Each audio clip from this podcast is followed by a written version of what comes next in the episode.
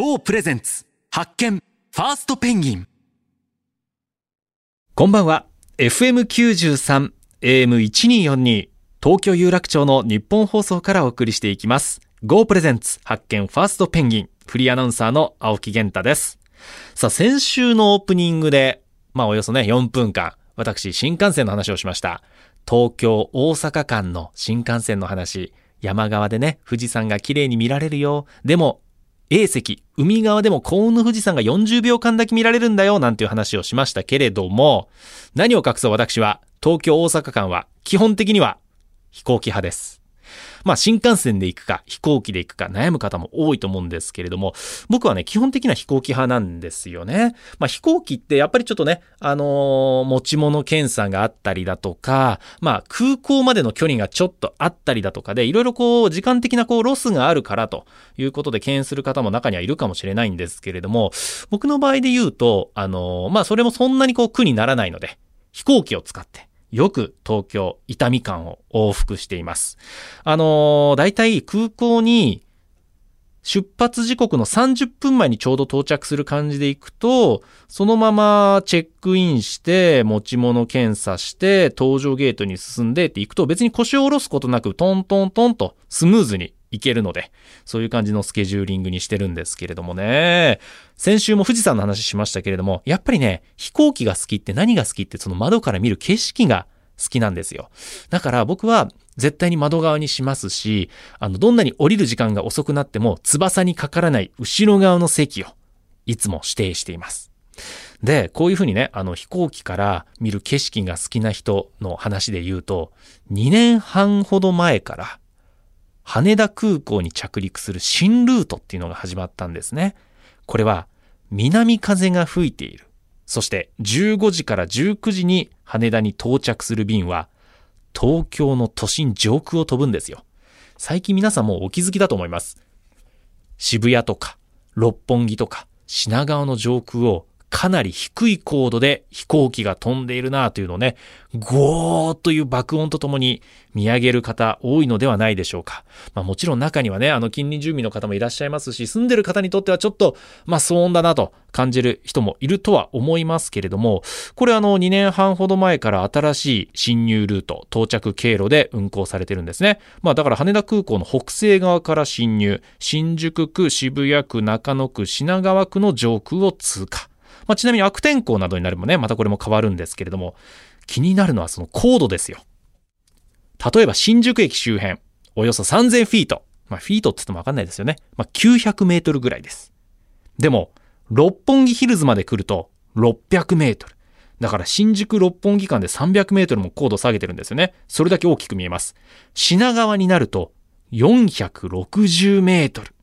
まあ、大体日本の、まあ、高いなと思う高層ビルって大体200メートルぐらいですから、高層ビルの上に登ったらかなりまたね、機体が大きく見えるんじゃないかなというふうに思います。品川駅周辺で高度460メートル、だからスカイツリーよりも低い高さで飛行機が飛んでいるんですよね。僕あの結構、今のこの飛行機、どこの航空会社で、まあ、航空会社も機種も僕、品川ぐらいだったら下から見てわかるんですよ。あ、あの羽の形はボーイング787だとかね。あ、ウィングレットが曲がってるからあれはエアバス A350 だなとか。それくらいはわかるんですけれども、最近はどこから飛んできた飛行機なのかなっていうのも気になるので、あの、フライトレーダーっていうね、アプリをダウンロードして、あの、つぶさにわかるんですよ。自分の上空飛んでる飛行機が、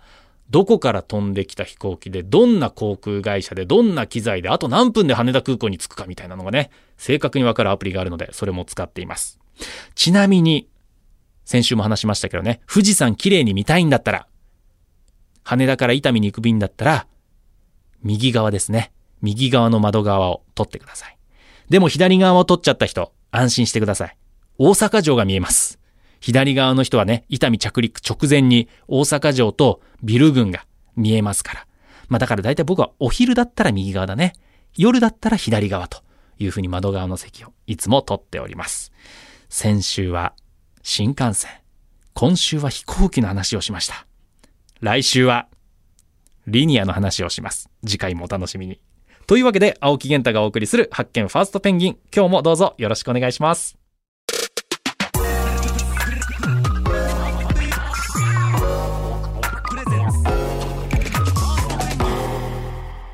GO プレゼンツ発見ファーストペンギン。FM93 AM1242 東京有楽町の日本放送からお送りしています。Go プレゼンツ発見ファーストペンギン。リスクを恐れず真っ先に新たなビジネスや未知のジャンルに飛び込むファーストペンギン。そんな勇気とチャレンジ精神を持っている方をゲストに迎えてその世界になぜ飛び込んだのか。その先にどんな未来を見据えているのかなど様々なビジョンを伺ってリスナーのあなたと新しい発見を探していく番組ですそして本日番組を一緒に進めてくれるのは、ザ・クリエイティブファンド LLP 代表パートナーの小池愛さんです。よろしくお願いいたします。よろしくお願いします。さあ今週は先週に引き続きまして、最新の漫画の形態、Webtoon の制作、サービスを手掛けられています。ミントの中川玄太さんをゲストにお迎えしています。小池さん、はい先週中川さんの話を伺っていかがですか？はい、あの、Webtoon のこうね、盛り上がりっていうのはもちろんのことなんですけれども、それを事業にしている中川さんが一体どういう経緯で、ええこうそこを得意とされているのかっていうのはあの興味を持った点なので今週そのあたり深掘りできたら嬉しいなと思っていや、ます。そうなんですよ。先週もお話ししていて、はいまだ35歳なんですよ。はあ何者なんだというね。いいですね。ことですよ。は、はいいお知らせを挟んでから、ミントの中川玄太さんにたっぷりとお話を伺います。お楽しみに。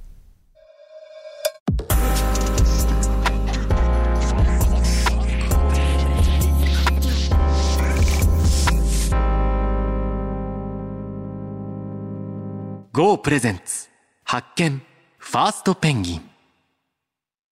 フリーアナウンサーの青木玄太が、東京有楽町の日本放送からお送りしています。Go プレゼンツ発見ファーストペンギン。先週に引き続きお迎えしたのは、ミントの中川玄太さんです。中川さん、今週もよろしくお願いいたします。よろしくお願いします。改めてここで私から中川さんのご紹介させていただきます。2010年に株式会社セプテーニに入社。これはインターネット系の広告会社とはいいうことですね。そして2013年より漫画アプリガンマの運営会社に転籍され、漫画編集チームとアプリのマーケティングチーム等を立ち上げます。そして2016年株式会社ワープを設立。2021年株式会社クオンと経営統合し株式会社ミントをスタート。Webtoon 事業を担当されています。まあ、先週、今週と Webtoon の話をしますけれども、Webtoon、何を隠そう、私も、あの、先週初めて知った言葉でした。あの、Web 上で見られる、まあ、漫画なんですけれども、縦読みで、カラーで、という、まあ、私たちが、こう、紙で白黒でね、こう、親しんできたコミックスとも、またちょっと違う、新しいサービス。日本ではもちろん、もう海外でもどんどん市場を広げているという、この Webtoon を手掛けられているということなんですけれども、中川さん、そもそもこうね、少年時代とか、漫画とかアニメとかお好きだったんですか？そうですね。あの、漫画はすごい読んでまして、これあの、うちの母親が変わってるんですけど、ええ世の中に手塚治虫しか漫画家がいないっていう教育を僕にしてまして、はいはいはい。小学校3年生まで気づかなかったんですけど、なるほど。じゃあ小学校3年生まで手手塚塚作品さんしか読んでなかったはんですよね。いでもちょっと待ってくださいよ。はい。小3ぐらいで火の鳥読んで意味わかりましわかんないんですよ。めちゃくちゃ深いですよね、あすっごいれ。偏った家庭で、ドラゴンボールアニメで見てて、はい。アニメでしかないと思ってたんで、原作の漫画があると知らなかった。そうそう小学校はい3、4年生の時に初めて知りました。ええ、なるほど家庭を。育ってました。うんどうですか？そのあたりの、こう、まあ、昔、手塚治虫さんの作品を読んでいたとか、まあ、その後は漫画も読んだと思いますけれども、そのあたりの経験が今生きてる部分ってあるんですか？そうですね、生きてるのかな？まあでもやっぱ好きであるっていうのはまあもちろん大事ですし、まあ手塚治虫先生の漫画ってやっぱりすごいしっかりしてるというか、はい。本当にいい作品だし、あれがやっぱり漫画の、日本の漫画の源とか礎ではあるのでう、ん。まあそこからどう派生してるかっていうのは、あの少なからず血肉になってるなとは思います。なるほど。まあでもね、だそういった意味で言うと、その漫画界における手塚治虫のような、ウェブトゥーン業界における手塚さん的な人なり、会社が今後出てくる可能性ありありますもんね。そうですよね。うーんで、2010年に株式会社セプテーにインターネット系の広告代理店に入社されたということですが、その時はどんなことされてたんですか？そうですね、新卒の、1000人ぐらいの会社だったんですけど、はい新卒の配属がいきなり北海道になりまして、新卒でいきなり北海道。はい。そうですね、先輩が一人、所長だけいて、僕もう一人みたいな形所で。長と新入社員。そうですよはい濃いですね、その会社も。ですよはい。生意気だったらしく、ええあの、極力厳しそうなところに行かせろって言ってたって、あの、後から知りました。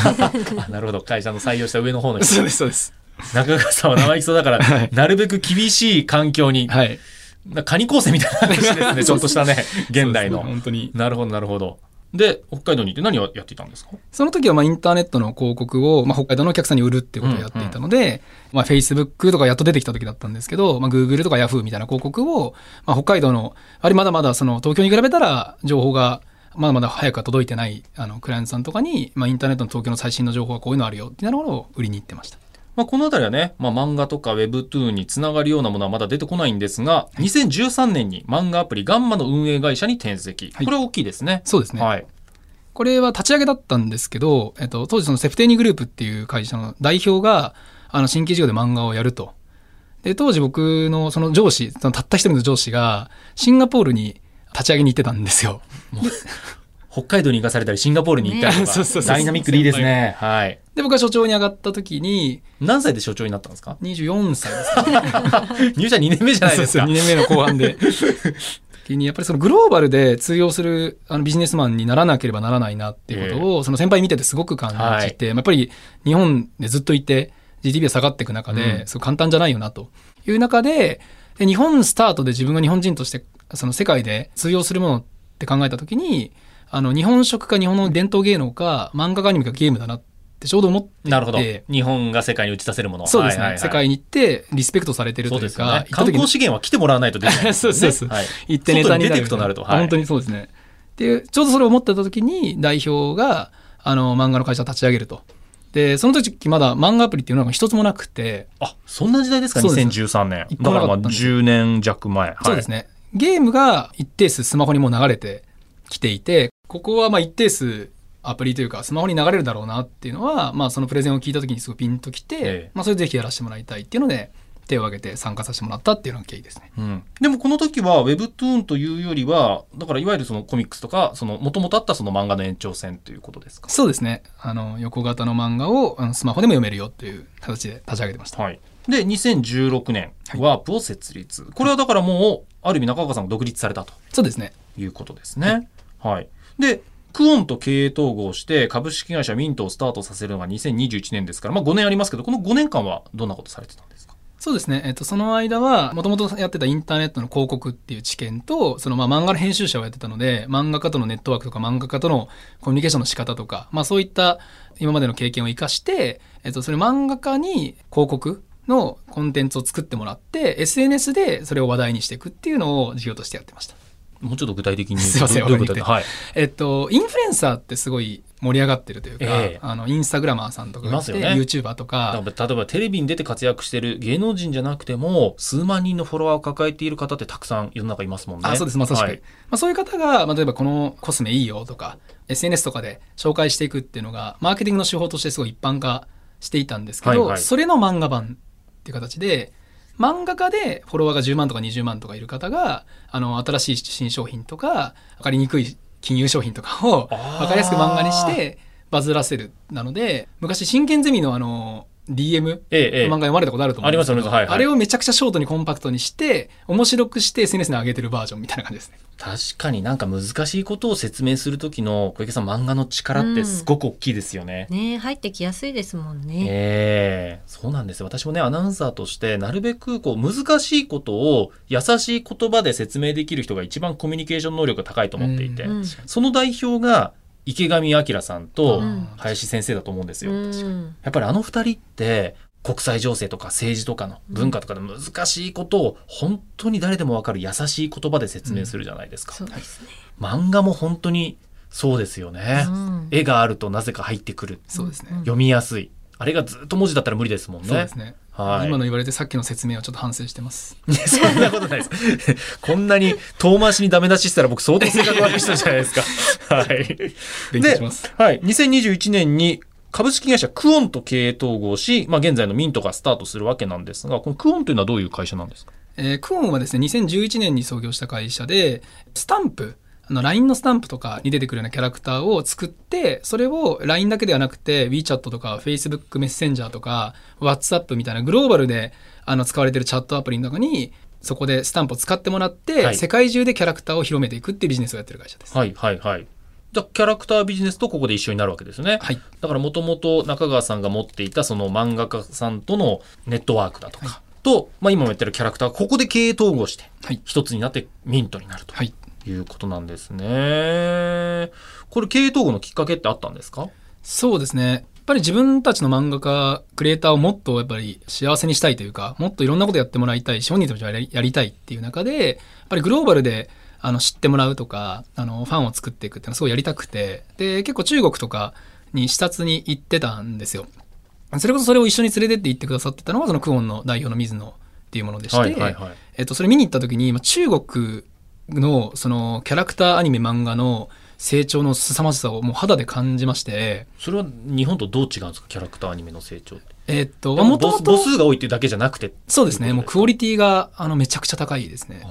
つまりオリジナルの良質なキャラクターであったり、コンテンツがもう確実に出てきてるってね。そうです。これあの、音声なんで全く伝えられないんですが、あの、TikTok とかに出てきてるぐらいの、まあ、ちょっとしたショートのアニメーションとかですら、もう、ピクサーみたいなアニメが、もうバンバン出てたりとか、うん今、歴代中国でナンバー2の興行収入出したあのアニメが、700億円とか稼いでるんですけど、はい。鬼滅が500億とかなんですよ。ええ全然市場規模も超えちゃっていて、うん。で、まあそのお金が動いてるからやっぱり当然ですけど、あの人も、また投資も流れていて、レベルがどんどん上がってると見たときに、まあなんかもう日本アズナンバーワンみたいな気持ちでやってましたけまあど、特に漫画とかアニメのあ、そうです、そうです。そう思ってたんですけど、はいはいまあ今回の韓国の Webtoon も含めて、もう日本の中でちっちゃなベンチャー同士が勝負しててももうしょうがないというか、本当にみんなに力入れ合わせてやっていかないと、太刀打ちができなくなるなっていう危機感がすごくあっうんて、まあそこは、あの、クオン側も同じような気持ちがあったので、あの、コンテンツとベンチャーとして一緒にやっていこうっていうので、系統合しましなた。るほど。このあたりは小池さん、やっぱり肌感覚がねねありますよね、実際に足を運んで。はい。そして、あのークリエイターの新たな発信の場。まあだから今ね、Web3 というキーワードもありますけど、いこのあたりはどう見据えてらっしゃるんですか？そうですね。あの、Web3 はすごくやっぱりクリエイターにとってチャンスがある。まあ、たくさんの方に言われてますけど、あの、いろんな仕組みの中でチャンスがあるなと思っていて、我々はで言うとそのクオンっていうもう一社の会社の方が、2018年に日本で最初のブロックチェーンゲームを作っていたっていう経験がありまして、はいまあ、そこから、あの、自社のキャラクターで作った NFT が、あの、流通で日本円で5億円ぐらいとか動いてたりするので、まあ、そういうのを足がかりに、あの、今 Web3 のビジネスを自分たちもやってるっていうような状態ですね。うん。これだからそのね、NFT とかで取引できるようになると、いクリエイターも直接こうお金が入りますよね。そうですねその。作品のね、NFT で。そうですね。あの、まあ、よく一番わかりやすく言われているのが、あの、二次流通の部分。まあ、ここ小池さんが一番詳しい部分だと思いますけど、はい。あの、今までその、最初にクリエイターが手を離した瞬間の、あの、対価だけをクリエイターは手に入れることができた。今までははいはい状態だったのが、やっぱり NFT っていうものがあることによって、受け取った方がさらに転売とかした時のマージンをまたもらえるっていうのは、今までない仕組みだったので、まあ、これはすごくわかりやすくクリエイターにとってチャンスになるなっていうので盛り上がってたりしますね。小池さん、このあたりはかなりね、クリエイターにとってはチャンス広がりますよね。そうですね。本来こうクリエイターってこうどこかの会社に自分の作ったものを納めてそこから印税みたいな形で収入を得てワンタイムで終わっていたのがこれからはねどんどんどんどん使われるたびにあの直接クリエイターに入ってくるっていうのはあうのん。非常にクリエイターにとって生きやすい世界になっている。同時にこれまでそれを仲介していた会社にとってはどうやって生きていくかっていう課題にもなってるとは思うんですけれども、そういったあの業界変化っていうのが起きてきますよね。うん。中川さんは今後、まあ、個人としてもミントとしても手掛けてみたい、そして手掛ける予定のサービスやプロダクトというのはありますでしょうか？そうですね。これ、いろんなことやりたいというか、まあ今やりたいことやってるっていうのもあるんですけど、うんと、僕が今メインでやってる Webtoon の方で言うと、あの作画の AI、今年の8月ぐらいから一気に盛り上がったんですけど、はいもう Twitter とかで、あの作画 AI とか、ミッドジャーニーとかで検索してもらうとすんごい出てくるんですけど、もうあの呪文みたいな言葉入れるだけで、なんですか、めちゃくちゃクオリティの高い絵がもう10秒とかでポンって出てくるっていうのが、もう当たり前に出てきていて、まあこれはもう、抗いようがない不可逆なあの進化の流れだと思っていて、まあこれは僕は結果クリエイターのクリエイティビティをさらに上げれるチャンスだと思っているので、なるほどまあ、ここを活用した新しいアウトプットコンテンツを作っていくとかはすごくやりたいなと思ってます。だからその、うまい絵描くとか、こういう感じの絵を描くっていうのはもう一瞬でコンピューターがやってくれる時代っていうことですか？そうです。うんうんうん。それでも人間ができる部分がまだまだあると中川さんは思うと。そうですね、うん結局何を作るかとか、どういうものを伝えたいかとか、まあ、そこの部分ってまだまだ AI でできるわけじゃないので、そのもうちょっとプロデュース的な要素というか、まあ、そこはまあ人間に残り続けるなと思ってます。うん。あの漫画家さんになりたいと思った時に、今までだと、すごく面白いこうストーリーが思い浮かんだとしても、画力がなければどうしようもないみたいな部分がありましたけど、はいもうそうじゃなくなるってことですよね。そねこを代替してくれると。そうですね。はあ、なるほど。これは変わりそうですね、この業界も。そうですね。うはい。ん。ウェブ10もそうなんですけど、まあ、まさに漫画が本当にそうで、漫画家になろうとすると、ありとあらゆる結構スキルが一定レベルないと、そうですよねもそも土台に立てないってはいう。状態になっていたところが、でもやっぱりクリエイターっていうか、まあ人って当たり前ですけど、得意なものがあれば不得意なものがあって、ええ。それをたまたま揃ってるって点差で本当なかなかいない。いや、そうですよね。なんかね。画力とストーリー考えられるね。そうです。井上武彦先生とか 鳥山明先生とかとんでもないとんでもないです、とんで本もないです。うんその奇跡は奇跡で素晴らしかったんですけど、その奇跡が起こらなくても、一点このポイントだけすごい得意だったり情熱があれば、それだけで食っていけたり、それだけで世の中に問うことができるっていう世界はすごく作りたいと思っていて、それは Web10 もやっぱその分業であることによってできるし、SNS の漫画も僕はそうだと思ってて、4コマ漫画とか、なんか1枚のイラスト可愛いのが描けるだけで食っていける世界って今までなかった。はいはい。まあ、それで30万とかフォロワーいて、広告なり他の収益の仕方でお金が手に入って、それで十分食っていってまたクリエイターとしてやっていけるって世界は僕はすごい素敵な世界だと思っているのうんで、それを目指すっていうのが会社としていろんな事業やってる全ての根幹にはあるかなと思ってますね。なるほど。なんかね、本当にこう、ありがとうございますってちょっと言いたくなる。い。道半ばなんで。ねえ、素晴らしいお話を伺いました。中川さん2週にわたってありがとうございました。ありがとうございました。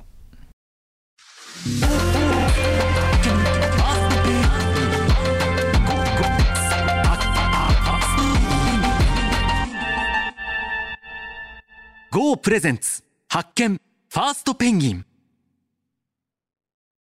FM93、AM1242、東京有楽町の日本放送からお送りしてきました。Go プレゼンツ発見ファーストペンギン。